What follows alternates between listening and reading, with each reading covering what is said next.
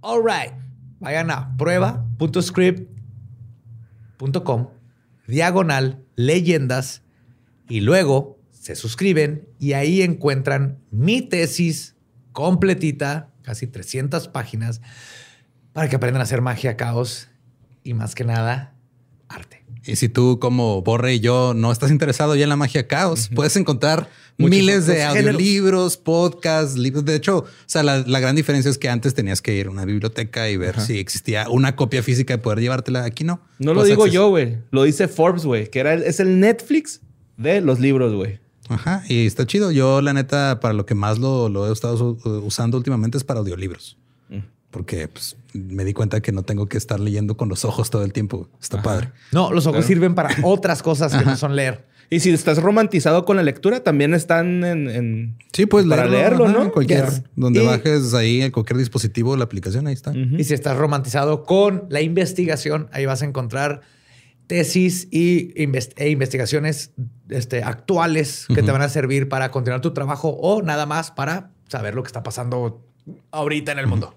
Así es. Y en este momento Script le está ofreciendo a nuestra audiencia un descuento para tener dos meses por solo 19 pesos. Vamos a ir a dónde, Badia? Script. Prueba.script.com diagonal leyendas. Para tener dos meses de suscripción por solo 19 pesos. Apúntenlo. Prueba.script.com diagonal leyendas. Es prueba.scribd.com diagonal leyendas para tener dos meses de suscripción por solo 19 pesos. Yo ya lo busqué y ni cuenta se dieron. Ya se lo diste a tu esposa y te va a amar por años. Oye. Ustedes hagan lo mismo.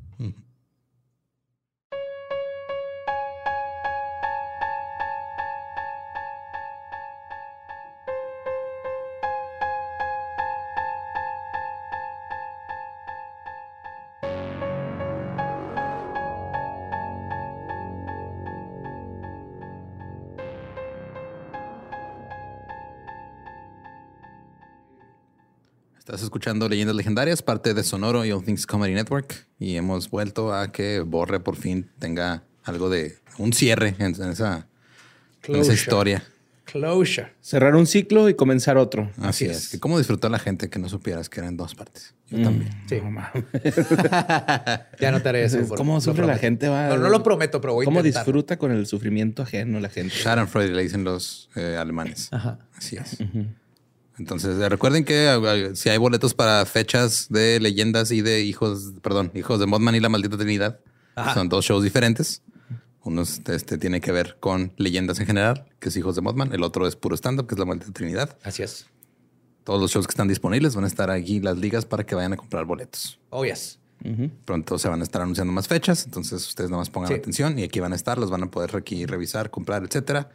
Por mientras los dejamos con la segunda parte de la historia de Bonnie y Clyde. Qué bonito el amor.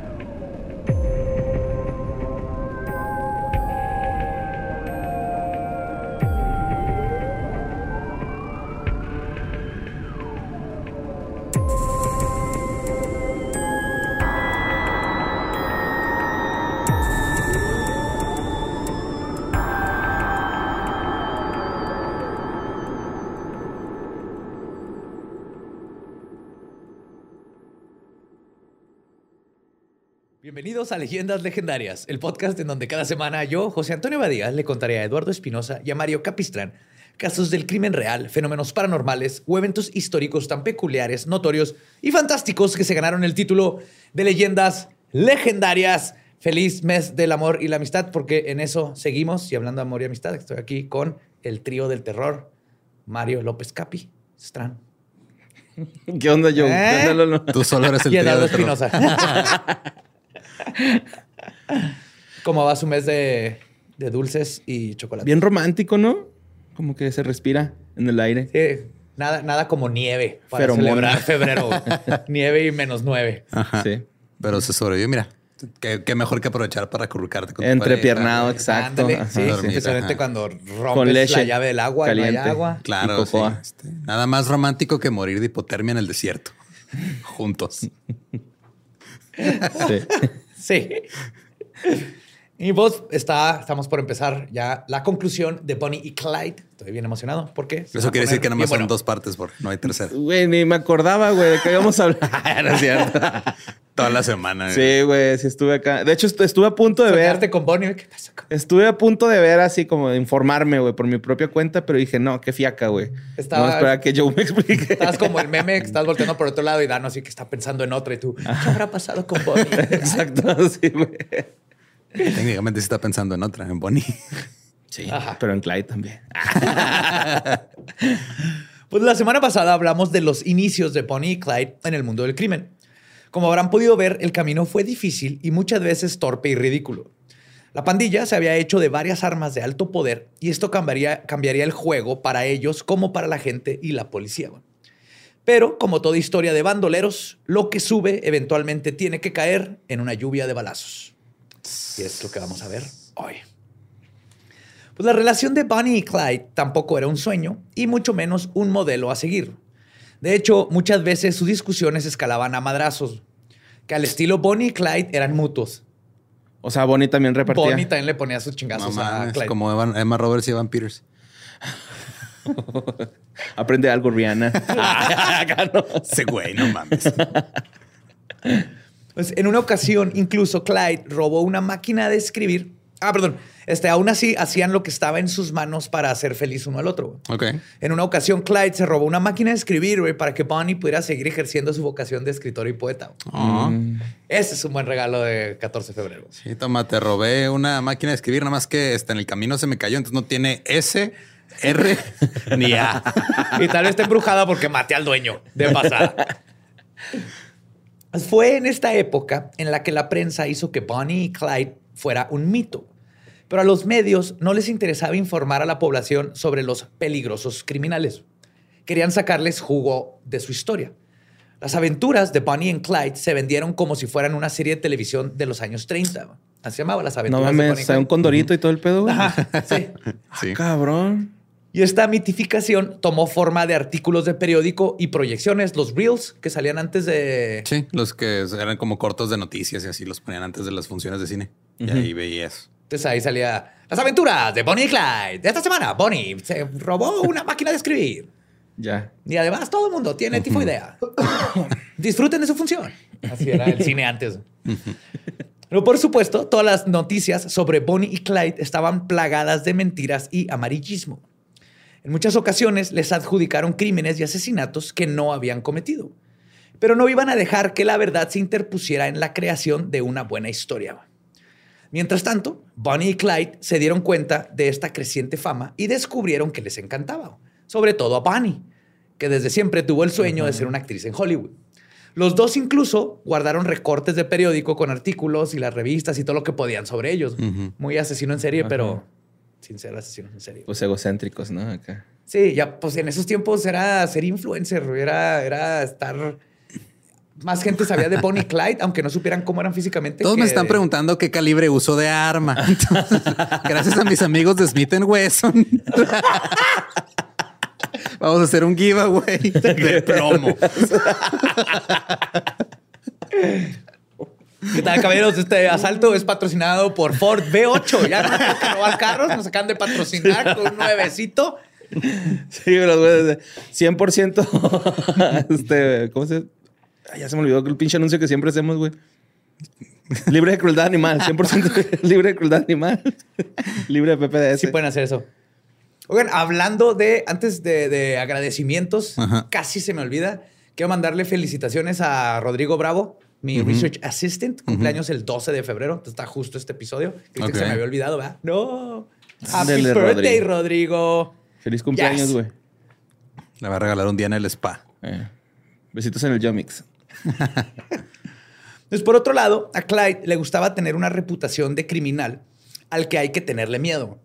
Pero le hacía falta una cosa para concretar su sueño. Ir a un restaurante, quitarle los celulares a todos y pagarle la cuenta.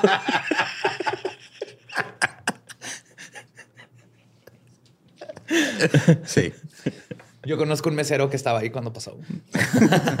Todos tenemos un amigo que conoce un mesero que estaba ahí cuando pasó. Yo soy tu amigo que conoce un mesero que estaba ahí. Pues, Ladrones famosos de esa época, como John Dillinger, eran jefes de una pandilla. ¿John Dillinger? Ajá. ¿El John Dillinger? El John Dillinger. Ellos eran jefes de una pandilla. Clyde se encontraba por el momento sin secuaces, por lo que se decidió cambiar su estilo y empezar a formar su pandilla. Y entonces invitó a Frank Hardy y Hollis Hale a la pandilla del lago Dallas. Nice. Pero Este dato no tiene nada que ver, güey, pero este, el, el pene de John Dillinger tuvo una, una, una vida muy interesante después. Bueno, después de la muerte de John Dillinger. ¿what? ¿Como el de Rasputín? Sí, algo ¿Tiene así. vida después? Sí, luego te lo platico en el dolo.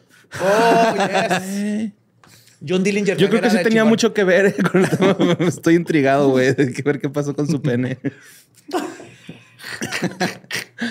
Te va a pasar lo mismo. Está pensando en otra. ¿Qué pasó con el pene de John? Sin orejas de Don John Dylan. Sí, pues Dillinger era otro súper interesante y chido, güey. Pero bueno, las cosas no fueron como las había planeado.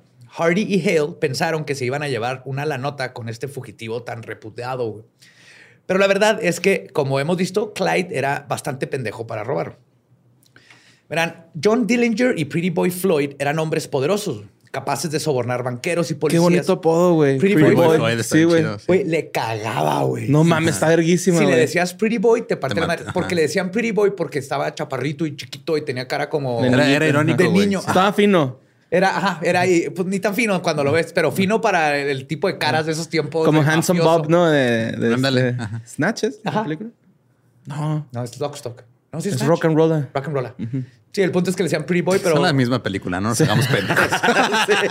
sí, es el mismo universo. ¿eh? Quiero mucho a Guy Ritchie, pero no mames, lleva haciendo la misma película como por 20 años. Y las va a ver todas, güey. Vale madre, güey. Es como el mismo es sándwich. que cierto, es la mamá. misma película. Sí. Sí, güey. Sí. Lo siento, no le podías decir Pretty Boy Floyd porque le cagaba. Entonces, ellos sobornaban este, banqueros y a policías y en un solo golpe podían llevarse hasta 200 mil dólares. Que era un Putero en esos tiempos. Sí, para esos tiempos. Ajá. Pero Clyde no tenía También ese- para estos, pero para esos tiempos. Ah, Más. Sí, imagínate si ahorita. Ajá. Este, Clyde no tenía ese nivel de capital. Acuérdense que se tuvieron que robar las armas, güey. Se gastaron todo en las que no les jalaron. De hecho, en un asalto, este, así que fue wow, lo más que se llevaron fueron 110 dólares. Y Hale y Hollis decidieron llevarse casi todo el botín y le dejaron a Bonnie y Clyde 25 No. entre los dos. Entonces, después de ese fiasco, W.D. Jones se une a la pandilla. Pero él no era exactamente un criminal experimentado. De hecho, era un fanboy.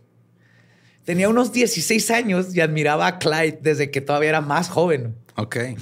W.D. Jones se pegó a la aventura de Bonnie y Clyde, probablemente sin saber lo que le esperaba. Luego, cuando tuvieron un percance durante un robo en una tienda, W.D. terminó asesinando a un hombre, lo cual ahora sí le dio un lugar permanente en la, en la pandilla, quisiera o no, porque ya estaba buscado por asesinato en todos lados. Después de un tiempo, la pandilla de tres estuvo involucrada en robos de tan poca monta que no merecían tanta cobertura mediática. Los tres se embarcaron en un road trip que fue lo más cercano a la vida de criminales que ellos deseaban. Sin demasiadas preocupaciones, no habían policías pisándoles los talones, tenían tiempo de pensar qué es lo que se. Entonces, el fanboy era la tercera rueda de la bicicleta, pero tampoco sobraba en la ecuación. Este chico, además de ser un criminal Nobel, era fotógrafo en sus ratos libres. Ajá. Eso es lo que quieres. Alguien que documente los crímenes mientras los estás realizando. sí, güey. De hecho, de ahí salieron algunas de las imágenes más famosas de Bonnie y Clyde, quienes estaban muy cómodos frente a la cámara. WD tomó fotos de los dos haciendo poses de criminales. No sé si les has visto. güey. Una, una está Bonnie apuntándole a Clyde con un arma. En la otra ya está fumando un puro gigantesco, así con, la, con una pierna arriba del, del Ford y el, con el puro en la otra mano. Y obviamente estaban jugando y posando. Nunca esperaron que estas fotos las viera nadie más. Pero como la foto bochornosa que tienes que no quieres que nadie vea, eventualmente todo sale a la luz. Y en el caso de Bonnie y Clyde, estas fotos regresarían a morderles el trasero. La que me tomó. Lolo cuando amanecí ahí en el refri. Todavía existe. es, mi, es, es mi obra maestra, esa foto. Entonces acuérdense de esas fotos. Pero fue su fanboy el que se las tomó. Qué chido. Pues la vida de carretera de Bonnie y Clyde continuó hasta el día de sus muertes. Pero los dos siempre se aseguraron de regresar a casa de sus familias. Siempre que tenían algo de lana que se habían robado, iban a darle a la familia. Sus madres estaban continuamente atemorizadas de que les fuera a pasar lo peor y trataban de convencer a sus hijos de que dejaran esa vida. Pero cuando Bonnie y Clyde llegaban a darles unos cuantos cientos de dólares, pues ellos no se podían negar, porque pensé que vivían en la miseria total. Y ese dinero muchas veces, de hecho, los, fue eh, lo que necesitaban para no morirse de hambre. Ya. Que literal tenían semanas sin comer. Sí, pues todavía viene en la carreta. Sí. No mames. Abajo de la carreta. Sí, debajo de la carreta. Ya le han puesto una carreta arriba de la carreta, entonces ya tenían dos. Como en Skid Dos abajo. Ajá. Sí. Tenía un segundo piso, estaban construyendo el sótano, pero estaban lejos de. En uno de sus regresos a West Dallas, Clyde vio por fin a su hermano Buck, recién salido de la cárcel. Oh, ¿Se reunió la pandilla, güey, a huevo. Buck es un chingón, güey. Una vez Buck se entregó a la cárcel. Ujú. Pues él llegó a la mamá, le dijo, ¿sabes qué? Chido, me voy a entregar porque me están buscando. Y fue y se entregó. Pues era un ejemplo de no le, no, a veces no le cae de otra más que pues, tener que robarlo. Pero era un, un muy una buena persona, Buck, a pesar de todo lo demás. Pues Buck estaba convencido de que no volvería a delinquir en su vida. Incluso quería convencer a su hermano de hacer lo mismo. Para este tiempo, Buck, el hombre cool roba pavos, Vamos a poner una barbería, carnal. Hay que dejar esta vida loca, güey. Mira, güey, un puesto de boneless con quesabirrias, güey. No mames, güey. Ese punto de la peda, ¿va? Está bien bonito. Y luego, carnalito, la foto esa de Bonnie con el puro, la hacemos NFT. no sé qué chingados es eso, pero todo el mundo está comprando, ¿no? Ser rico. Que le haga stencil el Bansky, güey. Para este tiempo, Buck, el, el hombre cool robapavos, solo le preocupaba su sueño de vivir una vida sencilla con su esposa Blanche. Ya estaba casado, todo chido. Es que uno cambia. Sí, güey. Ya Bien cabrón, Ya le tienes miedo a la muerte, güey. Ya, güey. Ya, ya, ya, ya no hago cosas de antes, güey. Ya. ¿No? Ya no te, ya no te vas a intentar hacer, hacer un 1080. en Ya la lavo platos, mamón, así, ¿no? Entonces, todo el día, güey, se lavando Lavas platos. con guantes. Ajá, sí, sí, sí, porque se me irritan las manos, güey. sí. Ah, que, Sí, que sí, sí. baja esta la vara. Ah, Pero bueno, contrario a su hermano, Clyde no estaba dispuesto a dejar la vida del crimen. No estaba seguro que esta era ya su, su vocación. Y no solo eso, quería que su hermano se lo siguiera y se metiera a su pandilla. Entonces, Estaban completamente al contrario. Por eso, pues es por ese tipo de cosas por las que Blanche le decía a Buck que lo mejor sería alejarse de Clyde. En una ocasión, los dos hermanos Barrow se quedaron platicando y Clyde le dijo una propuesta a Buck. Irse de vacaciones los cinco, es decir, Bonnie, Clyde, WD, Buck y Blanche, porque ahí sigue el fanboy, güey, a Joplin, un pueblo en Missouri. Este, algo tranquis, básicamente Ok. le dijo Clyde. Vámonos todos juntos, seguimos platicando, trip de parejas y el fanboy. Eso hubiera sido awkward, ¿no? Tener un mat. ¿Quién es ese güey que está tomando fotos? Ah, es, es WB, déjalo. Es almost famous, güey. Es el güey de la cámara. es el enemigo. El enemigo. Pues Buck aceptó muy a pesar de Blanche, pero lo hizo porque pensaba que así podía convencer a Clyde de dejar la vida criminal. Ah, a tomar un tiempo de hermanos y todo. Estas vacaciones se alargaron más de lo que querían Blanche. Buck y Clyde hablaron mucho sobre sus vidas criminales, pero Clyde estaba seguro de que él ya había llegado a un punto de no retorno y estaba en lo cierto. O sea, otra, otra, otra razón por la que Clyde no iba a dejar la vida criminal era de Ya me están opción. buscando en todos lados, güey. Dicen que soy asesino Y aparte prometió no volver a la cárcel, güey. O sea, él se prometió eso y no. Y neta, la única forma de tener una vida normal era ir a la cárcel y luego salir y luego empezar de cero, güey. En lo Pues- que te arrestaba por sospechoso de cualquier cosa. Ajá. Ajá. Sí. Pues la comida, la renta, las chelas y los paseos cuestan dinero. Y ni Bonnie ni Clyde eran millonarios. Ni siquiera eran cienarios de tener 100 dólares. Pues Clyde le había prometido a Blanche que no se meterían en nada ni remontamente shady o Nada ilegal. criminal. No, todo bien. Mira, cuñada, todo bien, Claro. cuñiz. Y Cuñiz. más que nada le Confía en mí, cuñiz. Sí, cuñiz. Más que nada le prometió a la cuñiz que no involucraría al esposo, güey. Sí. Ah, coño, nada, va, que todo tranqui, ¿no? Vamos a ir ahí, unas chelitas, vino. Ustedes dos se pueden ir a hacer un spa. Tú y Bonnie se ponen sus mascarillas de Hay que les tome barro. fotos el Jones. Van a esos lugares donde los pescaditos te comen al pie y listo. El problema es que rápidamente rompió su promesa. Porque para financiar el viaje, se escapaba durante las noches con WD para cometer algunos robos. Ok. Y a veces Buck, pues no le cabe otra más que acompañarlos. Porque pues, yo creo las, las damas estaban en el spa. Ajá. El punto es que la promesa que Buck se había hecho de no volver al mundo del crimen y de sacar a su hermanito del mismo les duró tres semanas. Los cinco vacacionistas pensaban que todo iba perfecto. Pero, así como ocurrió en casa de la tía de Bonnie, ¿se acuerdan? Que llegó la chota. Ajá, porque estaban haciendo pendejadas. Sus acciones, valemadrismo y falta de sutileza los puso en la mira de los vecinos. Pronto, todos sospecharon de las actividades de los nuevos inquilinos, quienes salían de noche este, en un pueblo como Joplin, que no había vida nocturna. Luego, le pidieron a un vecino estacionar un segundo auto de la nada. Hola, vecino, traigo. Fíjese, tenemos otro carro. Eh, ¿Lo puedo estacionar ahí? Obviamente era un carro robado. Este... Ah, ¿Dónde lo sacó? No, era un carro salvaje, andaba ahí en la pradera. lo domamos, todavía está bronco, eh, está bronco. Hay que. ¿Sabes lo difícil que es conseguir uno? Sí, hay que montarlo y a lo amansas. Está bronco, no, se le, no lo va a subir, no va a trepar. Y en una ocasión a Clyde se le disparó por accidente un rifle mientras lo estaba limpiando. Claro. Mm, ¿Cuántas veces no se nos ha disparado por error el rifle mientras lo estamos limpiando? es muy común para los solteros en este mes. Yes. Los hermanos. De yo creo que, para, creo que, para, muchos casados también. También. Los hermanos Barrow acordaron darle fin a esas vacaciones.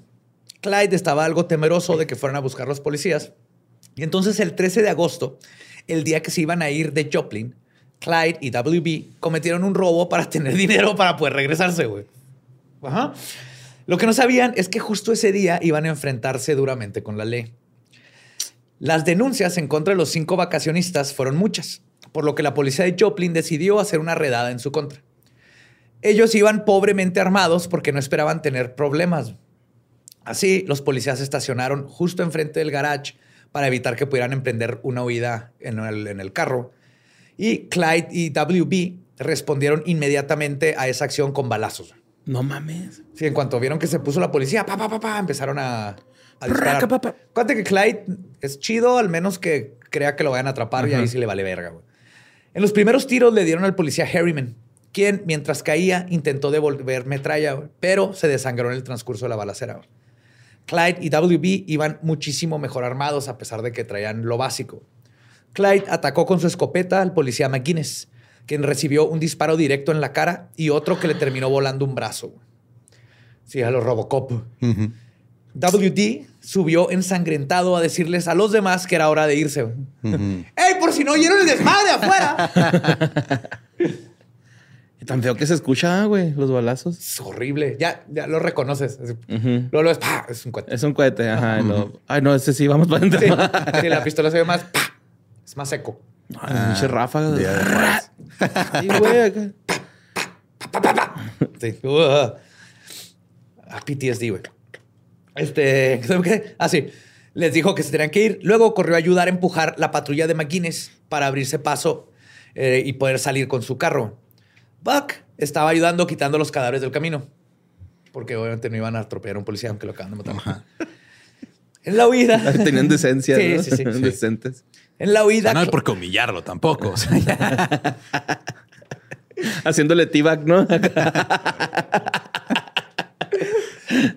En la huida, Clyde recibió un disparo en el pecho, pero como era de un arma de calibre muy pequeño, no fue más que básicamente un putazo, güey. Un golpecillo. Pegado. WD también había recibido un balazo, pero él en el abdomen, que sí era más grave que el de Clyde, pero no mortal. Aún así, estos vatos, el tratamiento que le dieron fueron aspirinas. Es lo único que tenían. Y no nos dar cuenta que a los pobres les urge un botiquín, güey. Para el tipo de trabajo que hacen, debieron haber invertido uno de esos dólares en robarse un botiquín, güey. O sea, ¿para qué invertir en un botiquín cuando te dedicas a robar? no se vas a robar las pistolas. Güey, vamos a robarnos unas pistolas para saltar un banco para comprarnos un botiquín. ¿Por qué no tendremos dinero, Clyde? Pues, ahora la pandilla estaba. Eran más eficaces los pinches cacos, güey. los caquitos. caquitos. Neta que sí, güey. Neta que sí. O sea, ahora la pandilla estaba conformada por Bonnie, Clyde, WBD, Buck y lo que podemos asumir, una muy emputada Blanche, güey, que había ido con ellos a unas vacaciones bonitas, tranquis, güey. Y ahora es parte de una pandilla, de la pandilla más buscada de Estados Unidos. Pinche Buck, te dije, güey. Buck se la. Güey, esas noches. ido mal. Con, oh, con, la, con, este Blanche, ha haber sido horrible, güey. Horrible. Yo creo que por eso sí iba a saltar, güey. Nomás para poder salirse del cuarto en las noches. Qué buena cagada le han de haber puesto Ah, todos los días. ¿Dónde estabas? Otra vez hueles a pólvora. ¿Por qué trae sangre en las uñas, eh? Pues esta fue una de las subidas más desesperantes de su carrera. Y Blanche, que no tenía vela en este entierro, fue la más perjudicada de todos.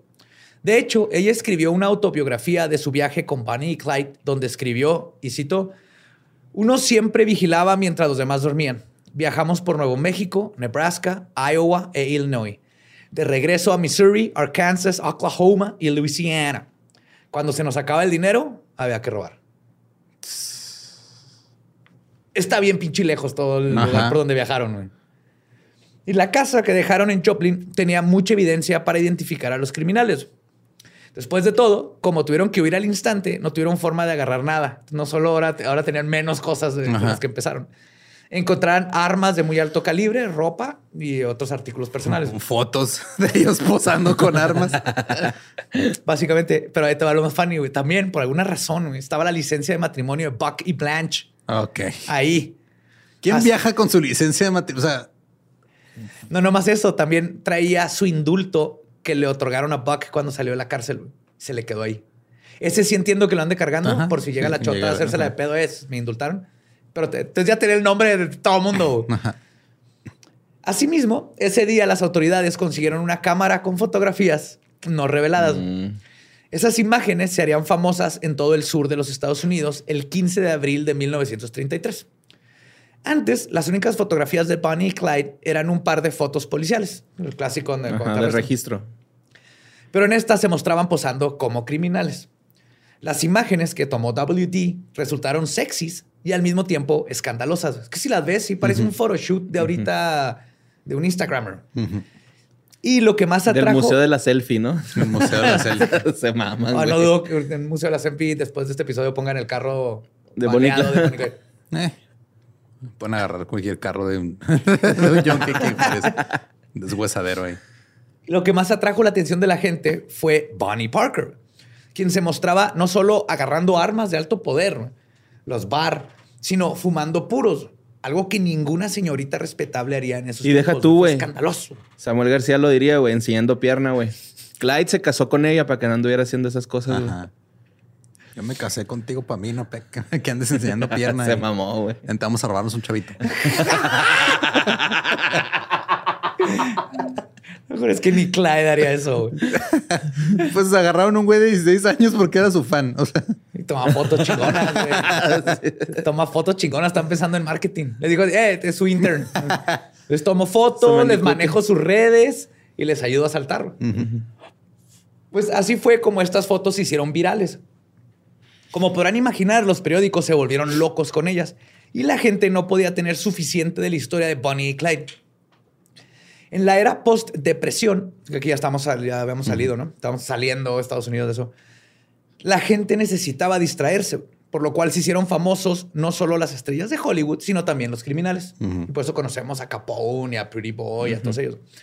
Y si bien todos los capos famosos tenían alguna característica atractiva o particular, lo que hizo de Bonnie y Clyde una sensación fue el hecho de que eran jóvenes y estaban viviendo en pecado. Entonces, para unos era el escándalo, para otros era la vida chingona de no mames, estos dos este, amantes, Romeo y Julieta con armas. Y para los se me jóvenes. chingan Kelly Megan Fox, güey, tomándose su sangre. Su anillo de compromiso, que es una trampa de dedo, güey.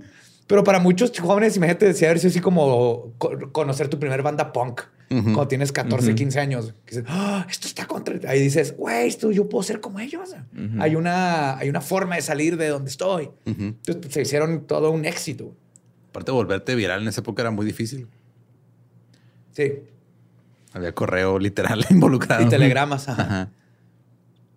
Terminar con algo viral en tu Ajá, cuerpo. sí, súper estaba fácil. no, súper pelada, fácil. sí. Hacerte viral, difícil. Más en la época de la depresión. Sí. Pues la pandilla Barrow estuvo en la carretera durante varios meses. Vivían miserablemente, dormían en los autos robados y comían muy poco. Para ganar dinero cometieron algunos asaltos y robos a bancos mal planeados y torpes. Hubo un par de balaceras, pero al menos no los agarraron y nadie salió muerto durante ese tiempo. Y mientras tanto, la pobre de Blanche estaba ahí Metidísima, emputadísima, güey. Yo creo que Blanche también se le ha pasado chida en algún punto, ¿no? Acá. Ah, una que otra, yo creo. Tú le dices eso, pero o sea, ella le decía síndrome de Estocolmo. Tal vez conocí el término. sí. No, yo digo que así como que de repente andas ahí en la carretera y un paisaje bien verguero y lo aprecias. Claro, tiene esos pequeños detalles. Pero luego se hace de noche y está haciendo un frío de la chingada y no has comido y te acuerdas de tu esposo pendejo que te llevó a esas vacaciones. Pues aunque en teoría ella podía irse en cualquier momento, nunca quiso regresar con su familia porque quería estar con su esposo. Mm. Fue una de las razones por las que no los dejó. Amor. Aún sí, es, es una historia de amor. El núcleo de esta historia es el amor, por si no se han dado cuenta. Codependencia. Unas por otras. Mira, no, soy psicólogo. No, no, te podría decir clínicamente cuál es la definición, pero sí. Aunque así la pandilla subsistía para bien o para mal, este, todo iba bien, pero el 10 de junio de 1933, un accidente ayudaría a derrumbar la baja moral que ya comenzaba a devorarlos. Y todo por culpa de Clyde. Como era un excelente conductor, por eso mismo era un cafre. Y es por eso que aquella noche manejó su carro a 100 kilómetros por hora en medio de la penumbra de la carretera. Sus pasajeros eran Bunny, que iba en el asiento del copiloto, y WB en el asiento trasero. Este, Buck y Blanche, tenían su propio carro. Robado, obviamente, tenían su propio carro. Clyde no pudo ver una señal de desvío y unos metros más adelante se le acabó la carretera. Pasó por encima de una barra de madera y el auto se volcó. Un testigo que fue a ayudar a los accidentados dijo años más tarde que, y cito, las puertas y las ventanas estaban destrozadas. Son carros de hierro.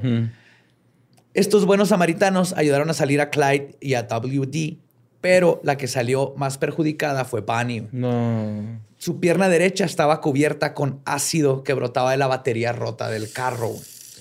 WD contó que se le podía ver el hueso. Se le, carcomió la piel. Y músculo y todo. Como eran fugitivos, el único tratamiento que recibió Bunny fue un poco de bicarbonato de sodio en la herida. Y aspirina. Aquí no le dieron aspirina. No mames. ya se las acabó WD, güey.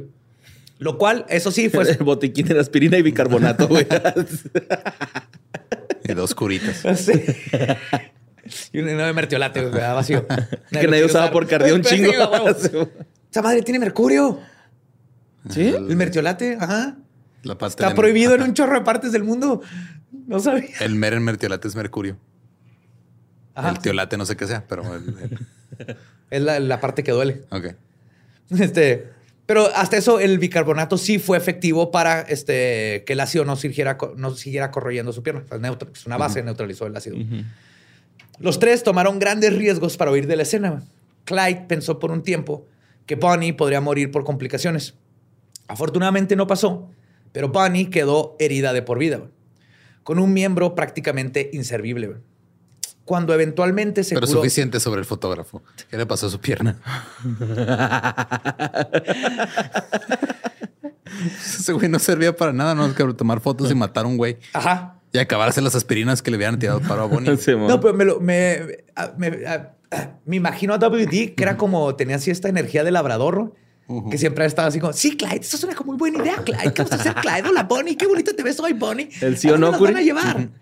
Ajá cuando eventualmente se le curó la herida a Bunny, sus ligamentos y tendones quedaron permanentemente dañados. O sea, se le, pues tenía la pierna doblada y cuando se le curaron le quedaron como estirados, tensados.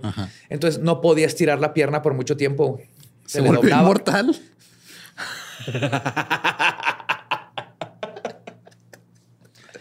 Probablemente porque tampoco. No seas mamón, no, no. Qué vergas. Probablemente tampoco podía patear la cubeta, güey. Entonces es probable. Qué chido. Pero aparte de esto, también quedaría cojeando para siempre. Igual que Clyde. Fuck. Entonces ya los ¿Pero del mismo lado o iban así como en espejo, güey? Sus remitos, güey. Sí, no me acuerdo qué lado era cada quien. Estaría chido, ¿no? Que van caminando y nomás se hacen los dos para el mismo lado. Se amarran, güey. en las carreras esas que te amarran del tobillo de otra persona, ¿no? Sí, más. Pero que sea contrario, porque si no, para bailar se caerían siempre al mismo lado. Pues cada calamidad y cada obstáculo era cosa nueva para la pandilla Burrow y ninguno de los involucrados estaba preparado ni era lo suficientemente inteligente para enfrentar las adversidades del crimen ni todas las chingaderas que les pasaban continuamente. La situación de Bunny era muy delicada. Solo pudo ver un doctor que dijo que ella tenía que ir al hospital, pero ante la negativa le recetó un analgésico llamado Amitol. Este es un derivado de, barbitúrico. Tiene propiedades sedativas hipnóticas y con solo consumir unos granos de más, unos granos de más, te puede dar sobredosis. Por eso ya no se receta, es nomás, lo usan para ciertas cosas, pero con doctor. Muy específico. Sí, porque literalmente te mata con poquitito más. Pero lo más peligroso de esta sustancia es que es altamente adictiva y Bunny generó dependencia, güey. Otra. Otra, sí. Mientras tanto, Blanche tenía que encargarse ahora de cocinar, limpiar y cuidar a Bonnie, lo cual generó todavía más rencor hacia la pandilla. Eternamente corriendo de la policía y ahora con una enferma drogadicta. corriendo es generoso.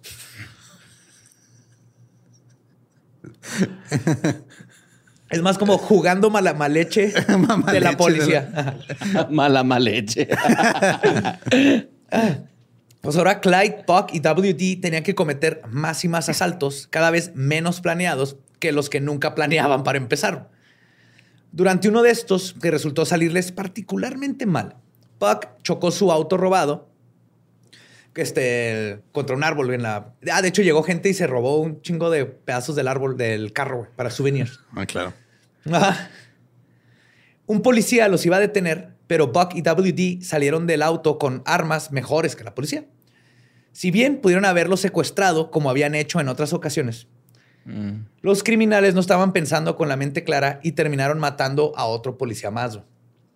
Por si esto fuera poco, una mujer que vivía cerca y que fue víctima de violación identificó a Buck y a WD como sus violadores. No mames. Ellos no tuvieron absolutamente nada que ver con esto.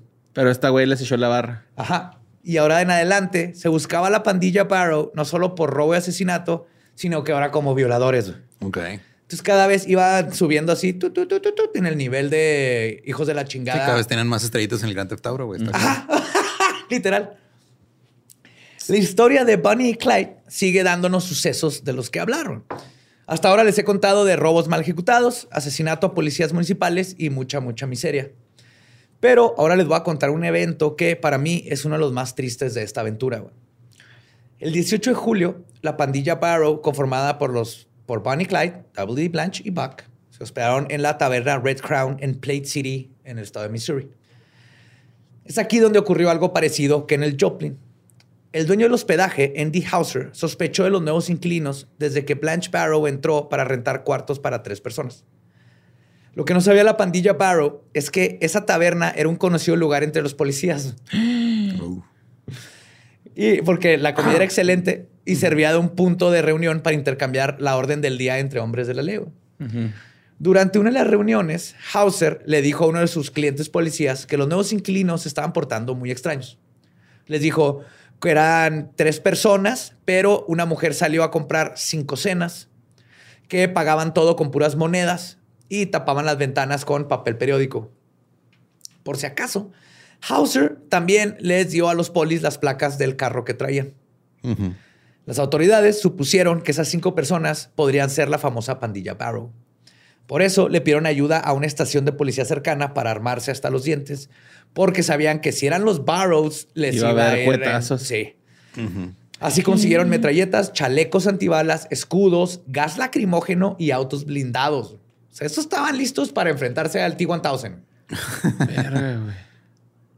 Pues mientras la policía se preparaba para el enfrentamiento de sus vidas, en la noche del 19 de julio, Buck y Blanche acordaron abandonar la pandilla y huir a Canadá esperando rehacer sus vidas sin imaginarse que en la madrugada del 20 a la 1 a.m. los policías se estaban reuniendo afuera de las cabañas rentadas por Barrow.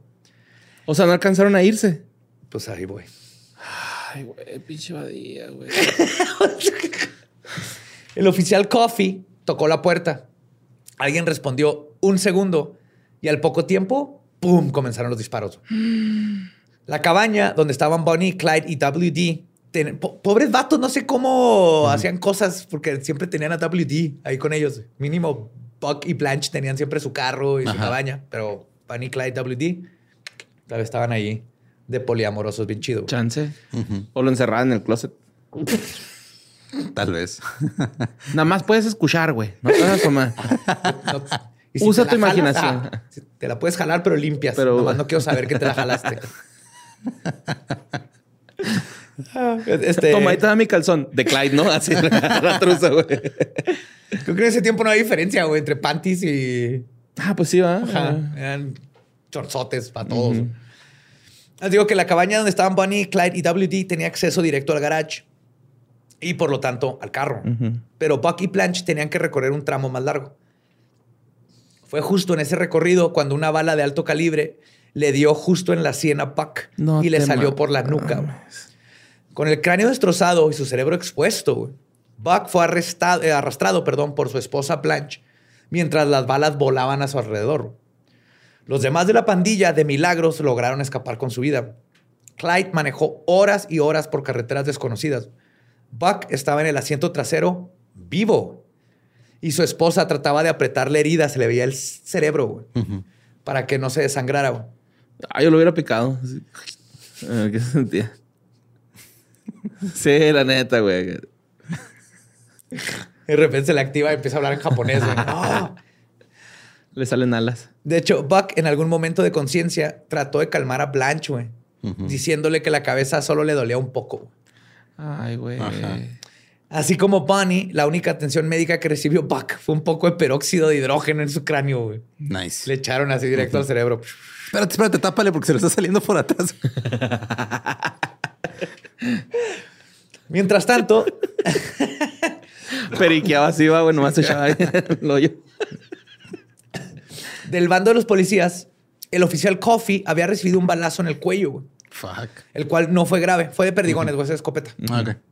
Pero le ganó el respeto de todos y era como una insignia de valentía que presumía en todos lados del día que combatió contra Panny y Clyde. Pero en realidad ese balazo se lo dio uno de sus compas, güey, que lo confundió con los Barrows. No seas mamón, güey. Fue amigo. Yep. ¡Ah, pendejo! Pero bueno. Ya, güey, deja de estar jugando con esa madre.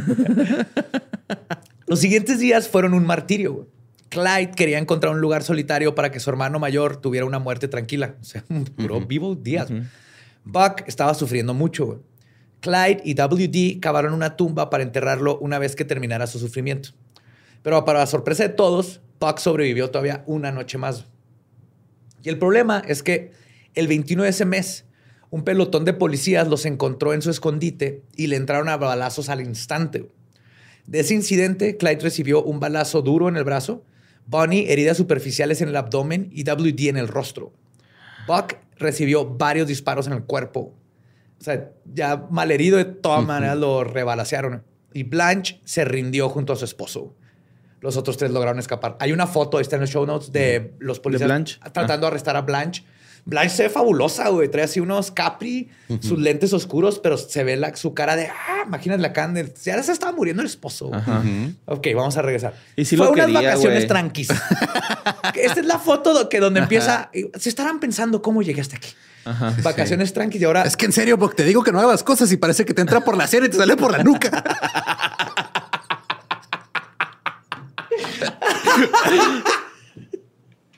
Ay, güey. Yes. De ver, güey. Ay, güey. Wow. wow.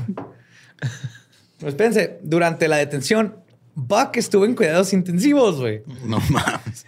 No solo tenía una perforación en el cráneo, sino costillas y otros huesos rotos debido a los nuevos balazos. Ya mátenme, cabrón. ya, por favor, güey. Algo que quieras declarar, porque ya mátame. Usen balas de plata, creo que soy hombre lobo. A pesar de todo, Buck duró un chorro de tiempo con vida, güey. Hasta el sábado 29 de julio de no mames, pobre güey. Nueve días. De 1933. Entró en un coma Todavía entró en coma y no despertó, Tenía 30 años. No mames. Está justo a punto de que se iba a salir de todo esto.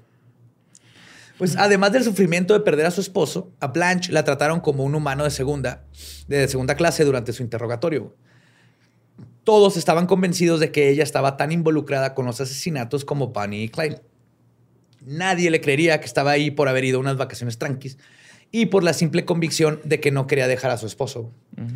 Ella no cometió ningún crimen durante su tiempo con la pandilla Barrow, pero eso no lo creyó ni J. Edgar Hoover, quien le interrogó personalmente. No mames, güey, préstame tu outfit, necesito hablar contigo. Meses después, luego de un tortuoso juicio, Blanche se declaró culpable por intento de asesinato durante la balacera de Plate City. Además de perder a su esposo, también perdió su libertad. Estuvo en la cárcel 10 años. No mames. Y obviamente dijo culpable porque ya no le quedaba. Sí, ya no quería, ya, no quería pedo. Mientras tanto, WD, Bonnie y Clyde siguieron luchando por sobrevivir. Traían un carro baleado, ropa llena de sangre y la moral más baja que nunca. Como no tenían cosas, dado que lo habían dejado todo en un tiroteo y luego en el otro tiroteo y luego en otro tiroteo, tuvieron que cortarle hoyos a sábanas y se las ponen como togas para ropita, para no andar todos acá. Toga, toga. Las siguientes visitas a West Dallas tuvieron un ambiente triste después de la muerte de Buck. Imagínate, güey. La familia lo enterró, pero no pusieron una lápida en su tumba. Güey. Porque lo estaban usando de sótano abajo de la carreta. Llegaron y estaba escarbado. Dijeron, échalo. No, la razón fue porque sabían que solo era cuestión de tiempo para que su hermanito Clyde lo acompañara y decidieron esperarse a enterrarlos juntos y solo gastar en una sola lápida porque pues no tenían lana. Además de este ominoso portento, al ver las deplorables condiciones en las que estaba Bunny, Clyde comenzó a pensar si no era mejor dejarla en su casa, porque durante los robos pues ya no les podía ayudar. Y esto sería lo más sensato, pero Bunny y Clyde sabían que no había vuelta atrás. Si dejaban su vida de criminales, podían estar seguros de que terminarían sus vidas en una silla eléctrica. Porque ahorita, aunque, los, aunque se entregaran... Ya mataron policías, güey. Ya, los van, a, los van a ejecutar.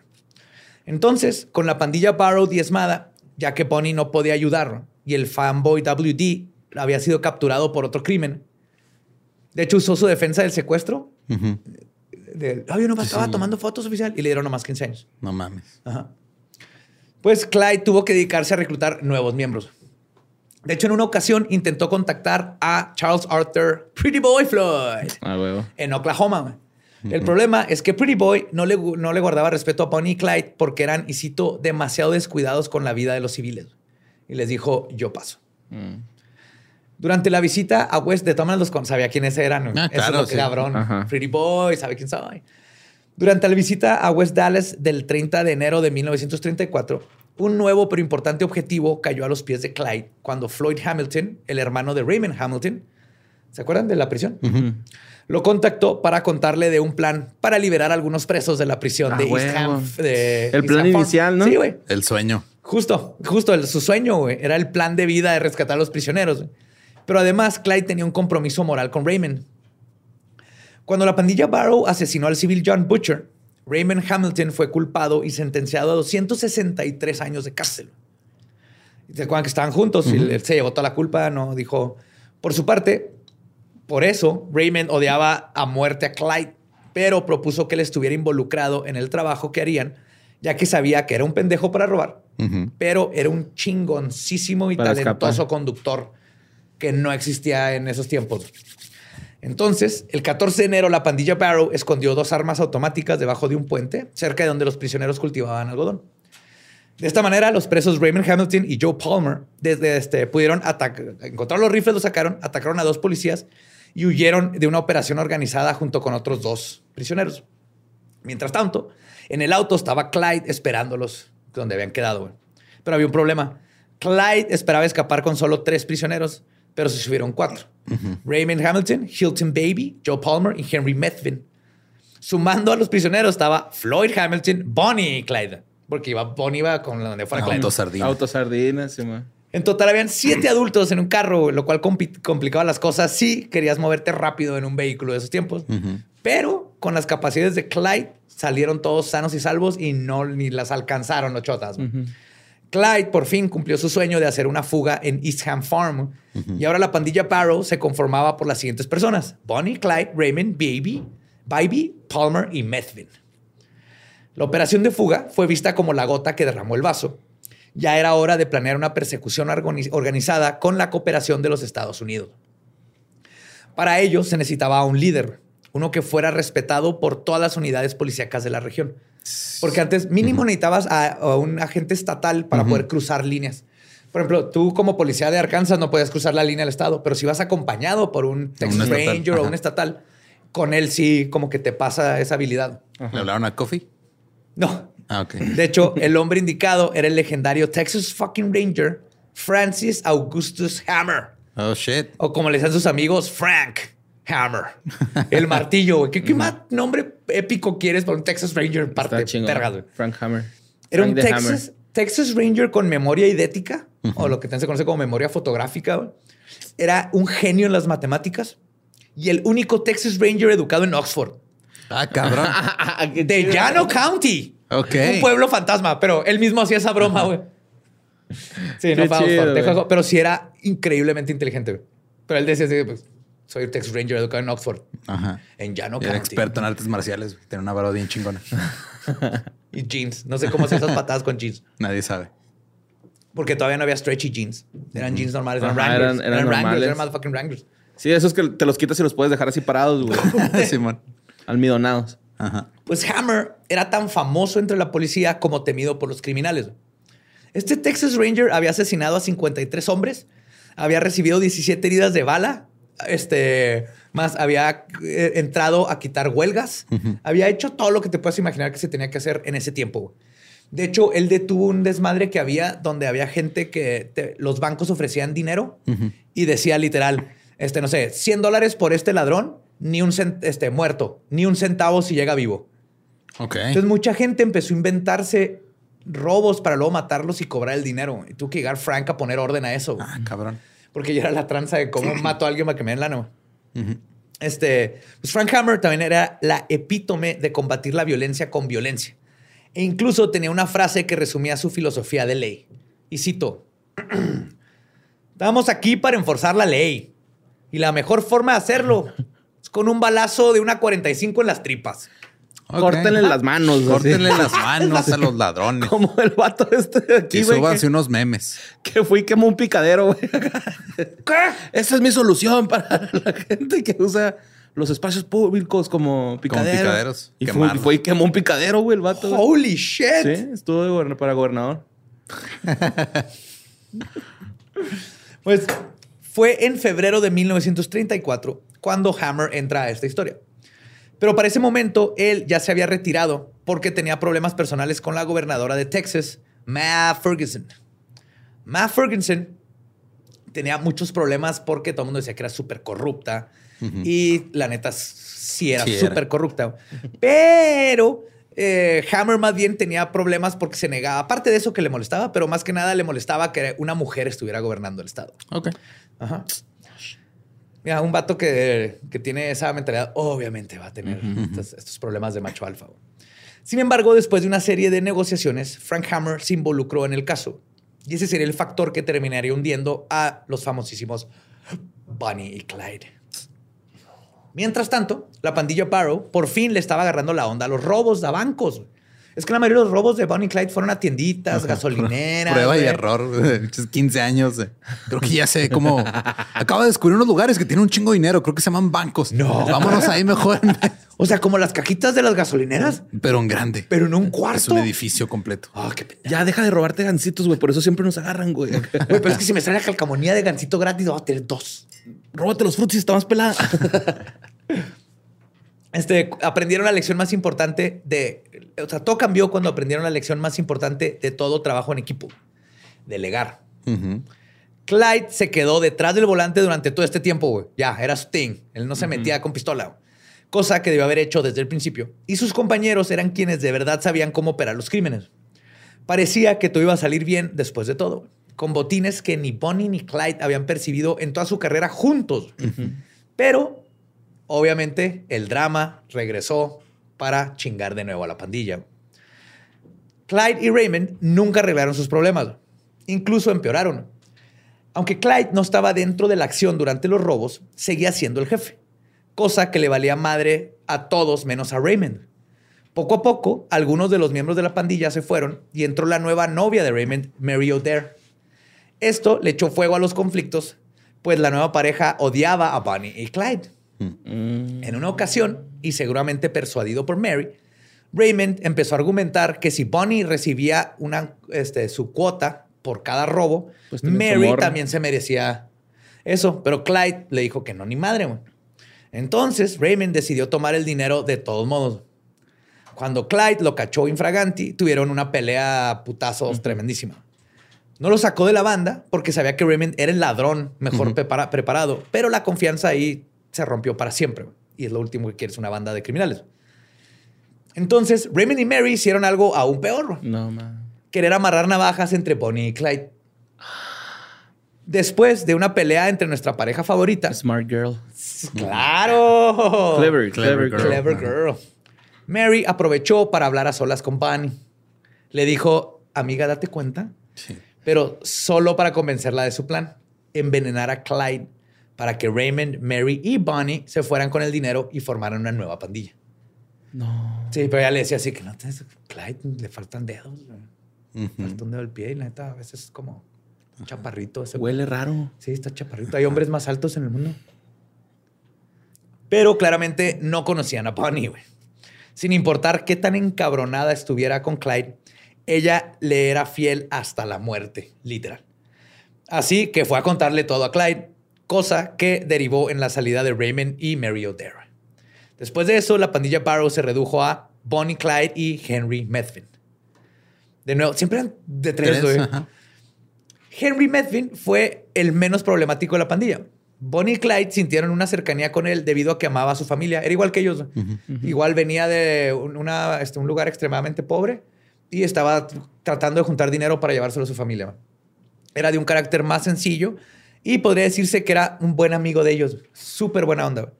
Sin embargo, ellos no sabían que Henry Medvin estaba a punto de cometer la peor traición en la historia de las traiciones. Y les puso dedo. Algo así. pero es un poquito más complicado, pero sí. Ahora, les estoy hablando de la caída de Bonnie y Clyde, sus últimos meses de vida. Y para contarles de este proceso, hay que volver con Frank Hammer, que lo dejamos ahí atrás. Acaba de entrar a la Francisco Martillos. Ajá. Él, sí, él estaba realizando las investigaciones a un paso lento, pero seguro. Primero fue a West Dallas para hablar con el sheriff Smooth Smith. S-M-O-O-T. Smooth Smith. quien conocía mejor que nadie el caso. Hammer quería saberlo todo, todo lo que le podían decir los criminales. Desde qué rutas usaban, qué carros se robaban más comúnmente, qué armas, inclusive qué marcas de cigarros fumaban. Hammer fue súper paciente. No quería involucrarse en un tiroteo con ellos. No tanto porque le temiera los balazos, de hecho no le temía los balazos, sino porque a pesar de ser un misógino, no le gustaba la idea de matar a una mujer. Entonces, quería evitar, porque sea, si nos enfrentamos voy a tener que matar a Bonnie y no quiero matar a una mujer. Sin embargo, pronto llegó a la conclusión de que iba a ser inevitable. Bonnie y Clyde, con esa suerte tan mítica de huir siempre de las autoridades, no se iban a dejar arrestar a las buenas. De cualquier manera, la operación tenía que ser inteligente. Había que acorralarlos y dejarlos desprevenidos. La oportunidad llegó cuando a mediados de marzo el sheriff Jordan de Luisiana contactó a Hammer porque había un civil que quería ayudarle con la operación. Este hombre era descrito como, y malhumorado y alcohólico. Y su nombre era Ivy Medvin. Nada más y nada menos que el papá del tercer miembro de la pandilla Barrow. Uh. Y sus intenciones de detener a los Barrow tenían una muy buena razón. Todo se remonta a la razón por la que Henry Medvin terminó en prisión en East Ham, en East Ham Farm.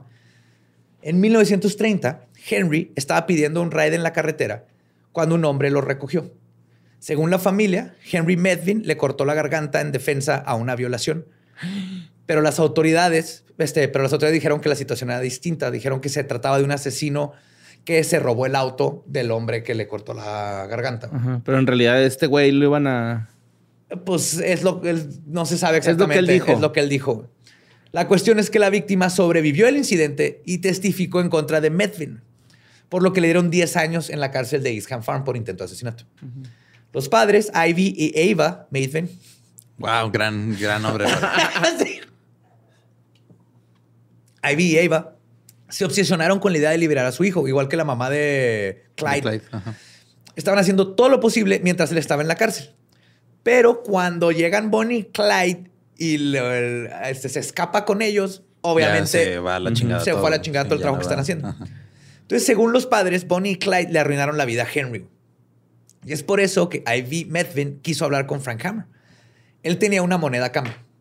Sabía que su hijo estaba con los dos famosos criminales y podía decir cuándo iban a pasar por Luisiana, porque el problema nunca sabían dónde estaban. A cambio, le pidió que si Ivy cooperaba con las autoridades, le otorgaran la libertad a su hijo. Y cabe aclarar que este plan no lo hicieron sin el consentimiento de Henry. Él no solo estaba de acuerdo con el plan, sino que iba a ayudar de manera activa. Y algo que Henry sí pensó es, si sigo con Bonnie y Clyde, me voy a morir. Si me voy de ellos, no sé qué hacer y me van a arrestar. Se entiendo su mentalidad, pero culo. Muy, muy, muy. Sí, pinche ojete. Pero entonces, el TLDR es el plan, era el siguiente. Ivy y Henry alertarían a las autoridades en el momento en que Bonnie y Clyde fueran a visitar Luisiana y a cambio Henry Medvin recibiría un indulto. Ok.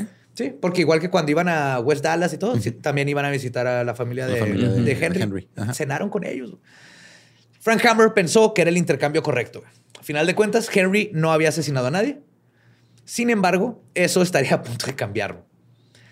Un mal día, un par de policías en motocicleta, uno de los cuales era su primer día en el trabajo. No, no. es Pedro Infante.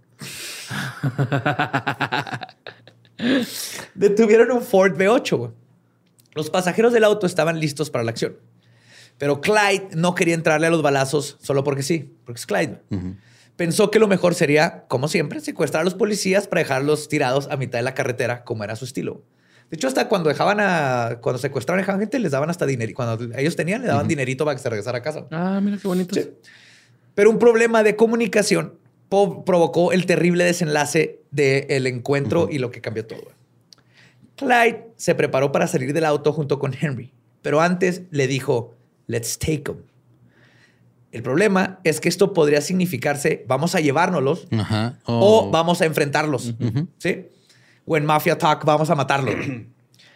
En una muy buena lección de la importancia de la buena comunicación, Henry Medvin entendió lo último y le dio a uno de los oficiales con su poderoso, eh, poderoso rifle. El otro policía ni siquiera tenía su arma cargada. Cuando intentó su primer día. No, o sea, ni siquiera había sacado el arma porque no sabían que, se iban que alguien les iba a disparar. ¿Cómo han cambiado las cosas, verdad? ¿Qué es esto? ¿El día opuesto? Ay, Pues cuando intentó sacar su pistola, Clyde no le quedó otra más que dispararle, güey. Los dos policías murieron instantáneamente. Como ya era costumbre, nadie pensó que Henry Medvin hubiera sido culpable de uno de los asesinatos. Los medios reportaron que había sido Bonnie y Clyde. Y de hecho, no era la primera vez que inculpaban a Bonnie por crímenes que no cometió. En un par de ocasiones identificaron a, y cito, una mujer fumando un puro cerca de un lugar donde ocurrió el asalto. Uno que ni siquiera cometieron Bonnie y Clyde aparte. De topo así, la Bonnie. Solo por esa mujer fumando, muchos medios asumieron que se trataba de Bonnie. Pero la realidad es que a ella no le gustaba jugar, fumar puros. Para nada. De hecho, es algo así como cuando te tomas una foto teniendo sexo con un gallo y el otro mundo cree que te gusta tener sexo con gallos, pero era nomás una foto. Así le pasó a Bonnie, pero con un puro. Ok. Pues de ese enfrentamiento cambiaría completamente la percepción y por ende la vida de Bonnie y Clyde. Antes de estos asesinatos de estos dos policías, el público general guardaba cierta simpatía por la pareja de criminales. Pero los medios se encargaron de cambiar esta perspectiva explotaron la historia de H.D. Murphy, el policía que murió en su primer día de trabajo. Y para ponerle otro clavo al ataúd, se contó con gran drama y sentimentalismo cómo su prometida asistió a su velo vestida con su traje de novia, güey. y así fue al funeral. Pinche llama la atención, güey.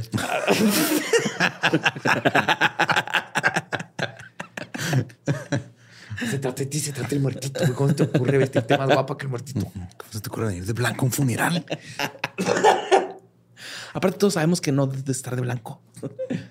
De un día para otro, Bonnie y Clyde dejaron de ser los Romeo y Julieta criminales y se convirtieron en los malos de la historia. Además, cuando Commie Barrow se enteró de los asesinatos, dejó de lado su moralismo y religiosidad para tirarse a la bebida y apagar su angustia porque inclusive ya mamá Clyde ya no aguantó. Ya no podía más. Mm. No, ya había perdido a su hijo por culpa de su hermano. Uno se le murió y el otro ya dijo, ya, ya me quedé sin hijos. Uno se le murió y el otro estaba muerto para ella. Pues los minutos de la famosa pareja de criminales estaban contados. Las autoridades se estaban acercando y la aceptación pública había cambiado, lo que significaba que ahora tendrían que cuidarse de todos. Porque muchas veces, digo, llegan con granjeros, ellos sabían que eran Bonnie y Clyde, pero les tiraban paro y aparte ellos les pagaban bien para que los cuidaran y todo. Ahora ya no, güey. Ahora estaban unas cuantas semanas de caer. Pero antes de eso hubo un último asesinato. Durante una de sus subidas, después de otro atraco, un par de hombres de la ley reportaron un Ford B8 en el pueblo de Commerce. Luego lo identificaron en otro lugar al lado de la carretera, en Jefferson, donde habían, estaban durmiendo tres personas. Pensaron los policías de Jefferson que se trataban de tres borrachos. Como ocurrió más de una vez, los policías no pensaban que iban a tener un encontronazo violento y estaban mal armados y mal preparados.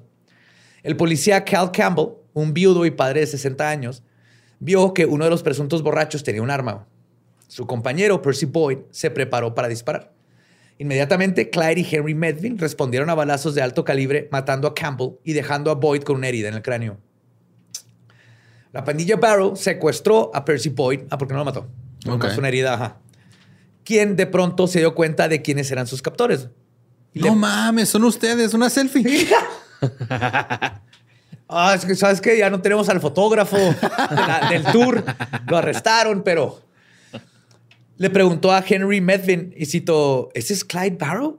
Y Medvin nomás sintió con la cabeza de: Oh, yes.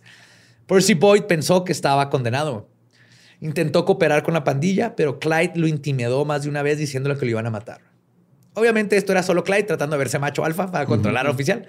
En realidad no pensaba hacerlo. Percy Boyd pasó los momentos más angustiantes de su vida, pero la amabilidad de Bonnie lo tranquilizó. Hmm. Bonnie le pidió perdón por haber tenido que dispararle a su compañero. Luego, perdón que matamos a tu compañero. Eh. Una disculpa, no era la intención. Eh, pasa, ¿Para qué se atraviesa, güey? Es que ladrones y policías, sí. Tú sabes, ¿no? Una relación complicada que tenemos. Tú no mira. Luego, Boyd y Bonnie se pusieron a echar el chisme sobre sus familias.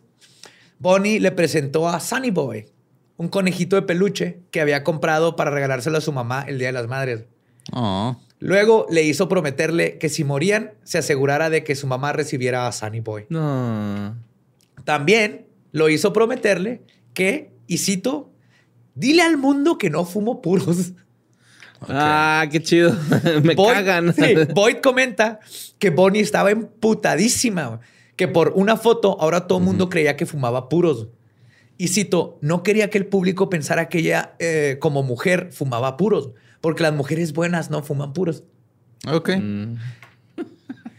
Bonnie era bien chida, güey. Sí, güey. Pues los tres criminales y su rehén llegaron a Fort Scott donde compraron comida y luego hicieron un picnic en el bosque con el policía secuestrado.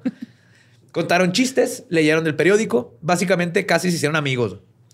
Boyd declaró que los chicos no tenían miedo a ser capturados y que, y cito, Clyde actúa como si fuera el dueño del planeta. Bonnie también, pero se ve que ama a Clyde. El policía se dio cuenta ahí que Bonnie y Clyde no eran psicópatas. Qué romántico. Aparte lo liberaron, le dieron una lana para que pudiera regresar a su casa y eventualmente contó su historia. Pues en los siguientes días, Clyde fue contratado para sacar a tres prisioneros de una cárcel con una paga de 6 mil dólares, cuando no estaba nada mal. A Clyde le gustaba la idea de liberar presos por su experiencia en East Ham Farm. Era su intento de conseguir justicia de alguna manera. En esas épocas también le cayó la oportunidad de liberar a un viejo amigo, Ralph Fultz. En una ocasión, Fultz recibió una carta de Bonnie donde ella decía que lo iban a sacar de ahí. Bonnie terminó esta carta con la frase, y cito, espero que pronto podamos ver las flores florecer. Es una poeta, Bonnie. Sin embargo, Bonnie y Clyde no pudieron cumplir esa promesa. Saludos cordiales, ¿verdad? Quedó de usted. Saludos cordiales. ese pastel lo hizo alguien ciego. Es un pastel muy ceguetas. Wink, emoji, ¿no? Le metió ceguetas al pastel. el pastel para cortar los barros. Fuck. Ajá. ¿Ves? Lo, los hiciera escapado, tú no. sí, también. Ti te era indigestión porque te tragaste la, No, porque con el pastel soy muy este así, de que una rebanada nada más ah, se hubiera topado. No soy tan atascado. Pero te hablas, este, aún así, Fox fue indultado en el 35.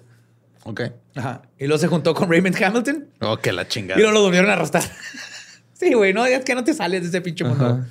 Pues mientras tanto, ya había pasado un par de meses desde que Ivy Medvin había hecho el trato con Frank Hammer. Meses. Ajá, sí, se tardaron un chingo. Sí, para derrocar a Bonnie y Clyde. El plan era que Ivy les iba a decir dónde y cuándo iban a estar en los, eh, los dos en su pueblo, en Bienville Parish. Pero el plan no fue tan fácil después de todo. La emboscada no podía ocurrir cuando Henry estuviera con ellos, ni cuando la pareja estuviera en la casa de los Medvin. Ok. Esto nos lleva al domingo 20 de mayo de 1934, la cuenta regresiva. Ese día, Henry Medvin visitó a sus padres en Bienville Parish y les dijo hacia dónde iba a manejar la mañana siguiente. Entonces, Henry ya había acordado con sus compañeros que si tenían que separarse por cualquier motivo, su punto de reunión sería en la casa de sus papás. De esta manera, Henry se aseguraba estar lejos de la pareja en el momento de la emboscada. Era como su forma de cualquier cosa. Ah, es que me separé, pero estoy en casa de mis papás. Por si no pasaba nada, ahí se vieran y ellos no sospecharan. Como en Vive Latino. ahí nos vemos, ¿eh, güey? En, este baño. En esas letras ahí. Enseguida de ese tecato, güey, ahí te veo dos En el, el, ¿Fue el Vive Latino que fuimos? No. Tecate Corona, Foundation. Corona, Come Get It. Ay, me perdí. y me rescataron los fans. Los amo, sé que están escuchando. Me llevaban como hobbit, me sentí Lord of the Rings, porque aparte subimos como un cerrito ah, y ahí alcancé a ver el de Vans donde estábamos. Y les dije así como que muchas gracias y nos despedimos y ya nomás escuché. Cuando me fui caminando, ah, llegaron. Pero sí, me, rescataron. Muchas gracias. Bueno, regresando a Bonnie Clyde. El 21 de mayo, los tres fueron al pueblo de Shreveport. Henry entró a una cafetería para pedir, está cerca de, de este, la, casa de... Los tres fueron a una cafetería para pedir tres comidas para llevar. En ese momento, Clyde vio una patrulla de policía. Por si las moscas, decidió mover su auto a otro lugar, esperarse un rato. Y luego cuando regresa a la cafetería, ya no estaba Henry, que es el que se había bajado a comprar la comida. Entonces Bonnie y Clyde nomás pensaron, ah, vio la patrulla. Y salió corriendo. Plan, plan de contingencia. Se había ido casi sus papás. Nunca sospecharon que algo estaba mal. Fuck, güey. Pinche vato jaldra, güey. Sí se había sentido medio estaba viendo por sí, güey. Porque si, eran, amigos, güey. Ajá. Pues la pareja regresó a Bienville Parish por la carretera 154 el miércoles 23 de mayo de 1934. Frank Hammer y su posse, ese nombre está bien vergas.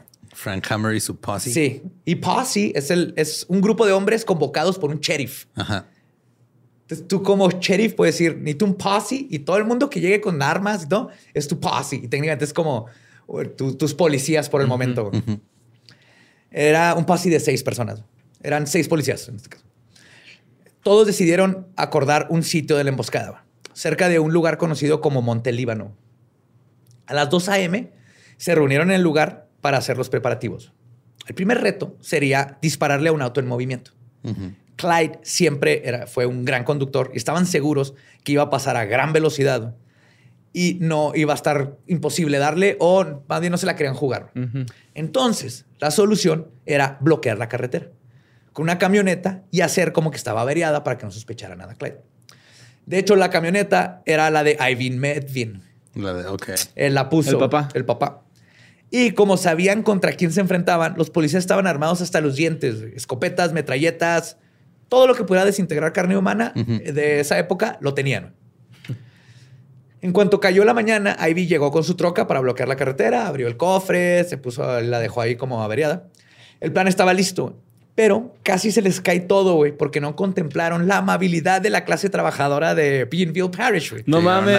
Arreglar la Todo conductor que pasaba se detenía a tratar de ayudarles. Y era Juaritos, ah, acá. Sí, como Juaritos, güey. 2008. Y los chotas así de los arbustos de, no, güey, quítate, güey, quítate la verga. No, ya le eché a andar, no, güey, pendejo, no, mamá. Sí, güey, batallaron un chingo. Están, casi mandan a la verga todo el operativo, güey, de lo bueno. Por su amabilidad. ok. Sí, por, por, la hospitalidad juaritos de, del parish, güey. Entonces pasaron un par de horas. Los policías comenzaron a desesperarse, pero Hammer se mantuvo paciente.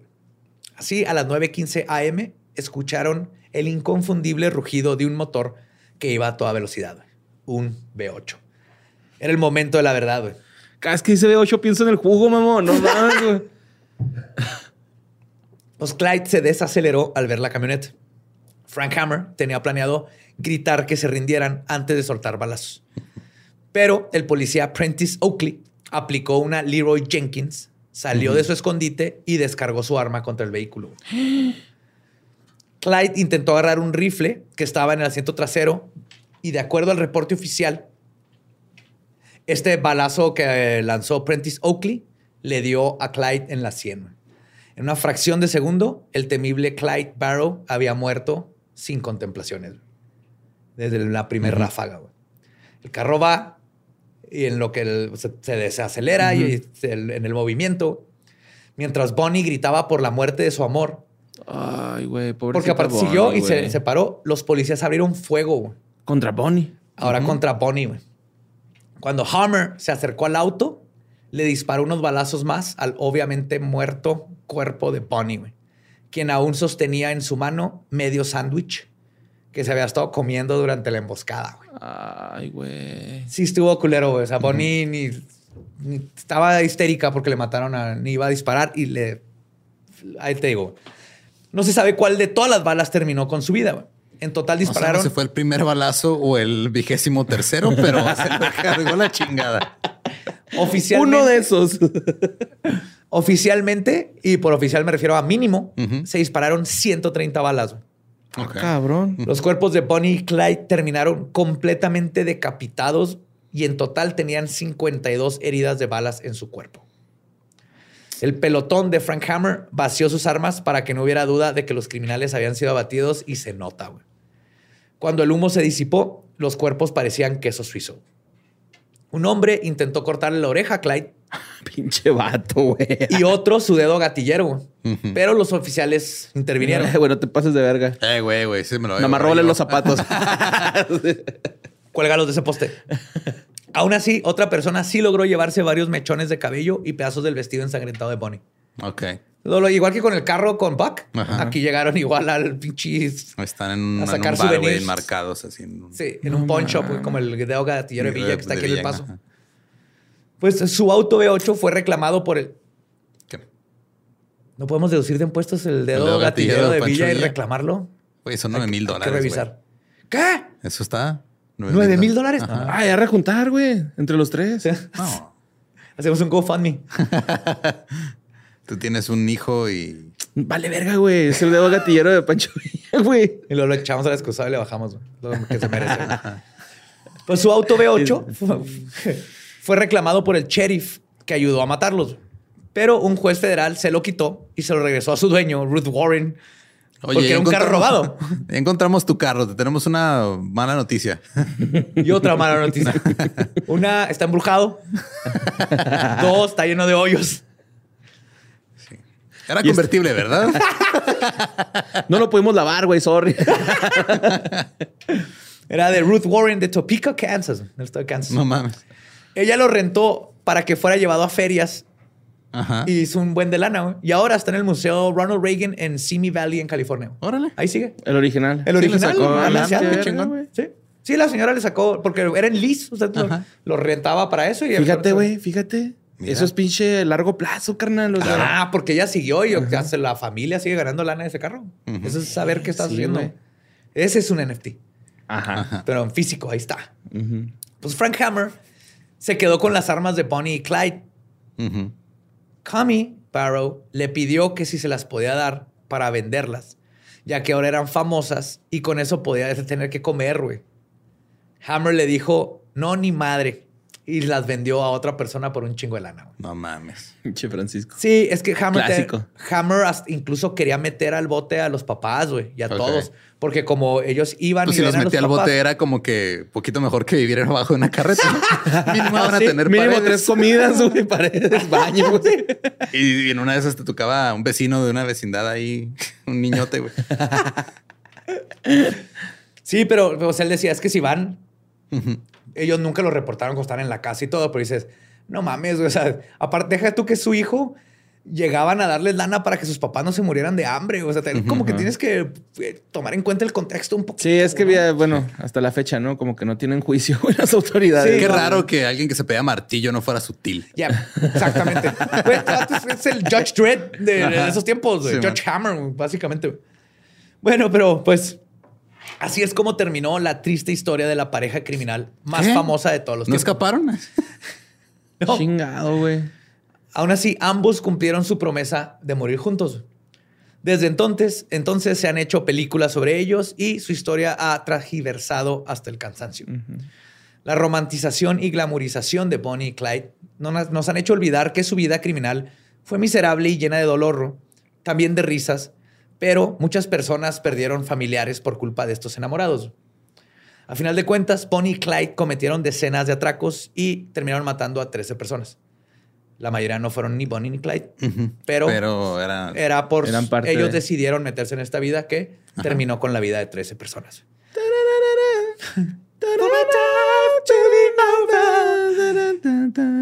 Y a pesar de que mantuvieron su promesa de vivir y morir juntos, tristemente fueron separados al morir.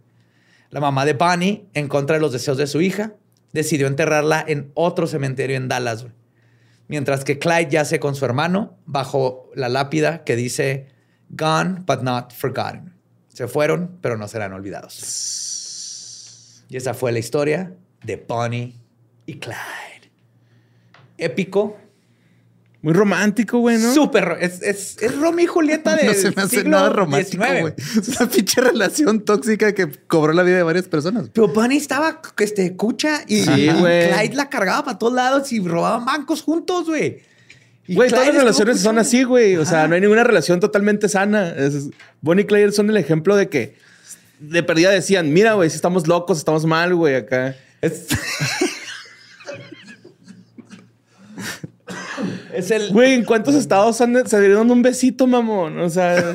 Pero sí, sí es el, es el, es el Joker y Harley Quinn que todo el mundo romantizó en la última película, güey. Entonces, si eran una. ese tipo de criminales únicos de su época. Donde hay, tantas cosas pasando alrededor que por eso se hacen leyendas. O sea, no es justificarlo. Pues cayeron chida, ¿no? La gente, güey. Los medios los hicieron acá. Que te cayeran bien, güey. Que te cayeran bien hasta que no. Y luego ya todo el mundo les cayó mal y entonces terminaron. Fíjate, güey, como le hace Televisa, mamón. de ahí agarraron el modelo, güey. Sí. De muchos lugares, pero sí.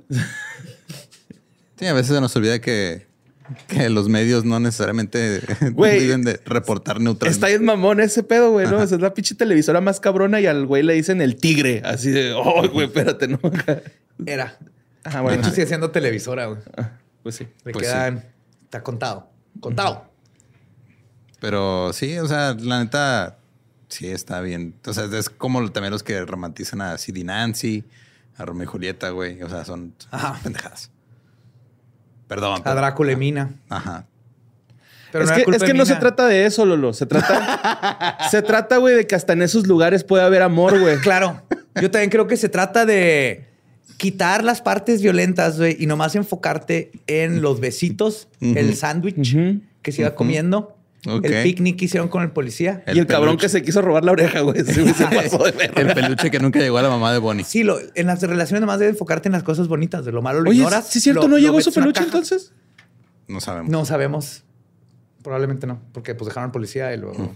No sé si lo traen. Pero de ahí nace la tradición de regalar peluches en San Valentín. Ajá. ¿Ya ves? Qué bonito el amor, güey. Sí, que vive el amor. Que viva el amor. Que, sí respeto el amor de Bonnie. Donde sea y de como sea. Y, Blanche. Y Blanche también, qué bonito amor. Y de los papás de Bonnie Clyde. Y espera la, tercera parte, güey. The Seed of Clyde and Bonnie, güey. Son como los Chockies, ¿no? Estos Ya quisiera Twilight tener tan buen character development como Bonnie y Clyde. ah, no, eso digo tampoco. O sea, no se trata de comparar pendejadas con mierda, pero...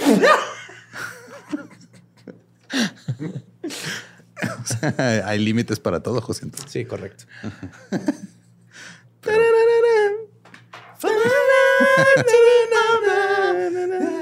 pues síganos, disfruten su San Valentín. San Valentín, este, pásenla chido.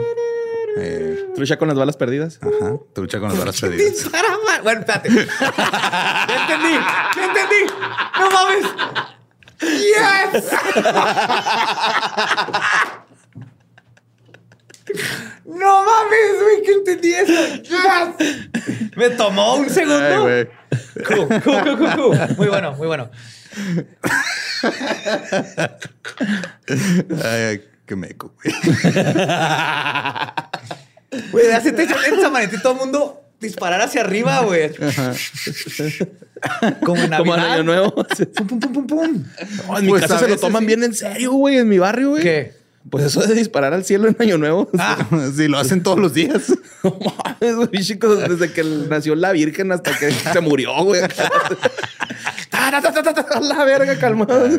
pues síganos en todos lados como arroba leyendas podcast. A mí me encuentran como arroba ningún Eduardo. Y me encuentran como Mario López Capi. Repito, Mario López Capi. Me encuentran como El Va Diablo. Nuestro podcast ha terminado. Podemos irnos a balasear. Esto fue palabra de Belzebub. No la sé.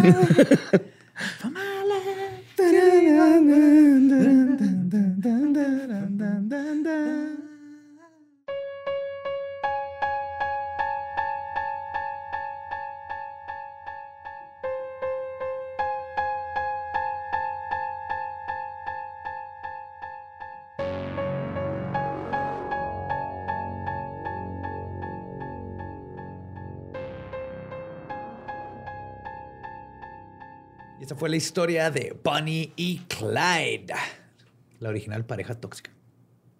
Creo que hay otras antes, pero es, un muy buen ejemplo. Sí, sí, sí.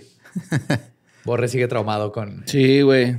Se quedó en un trance bien raro. Nomás Estaba cantando las batallas, güey, en mi cabeza, güey, de Café Tacuba.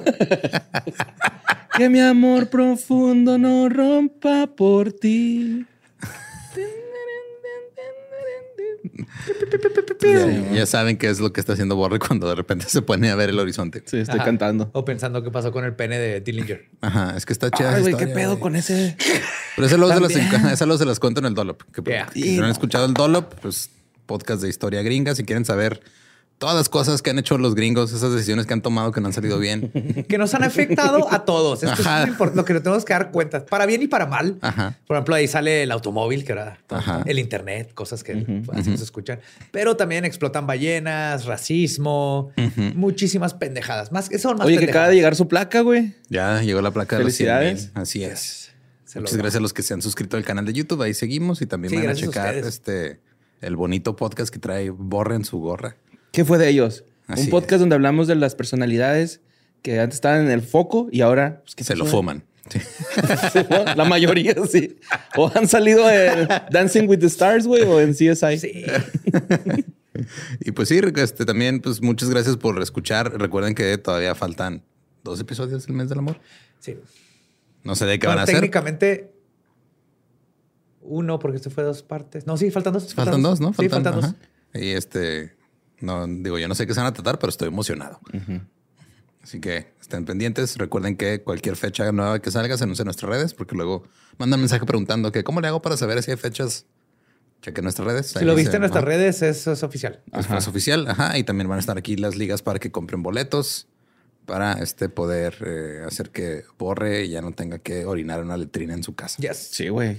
Qué, difícil es. ¿eh? Vaciarlo es lo difícil, ¿no? No, no, no. Ahí, se queda. Hago otra después, güey. O sea, es que vivo en un terreno muy grande.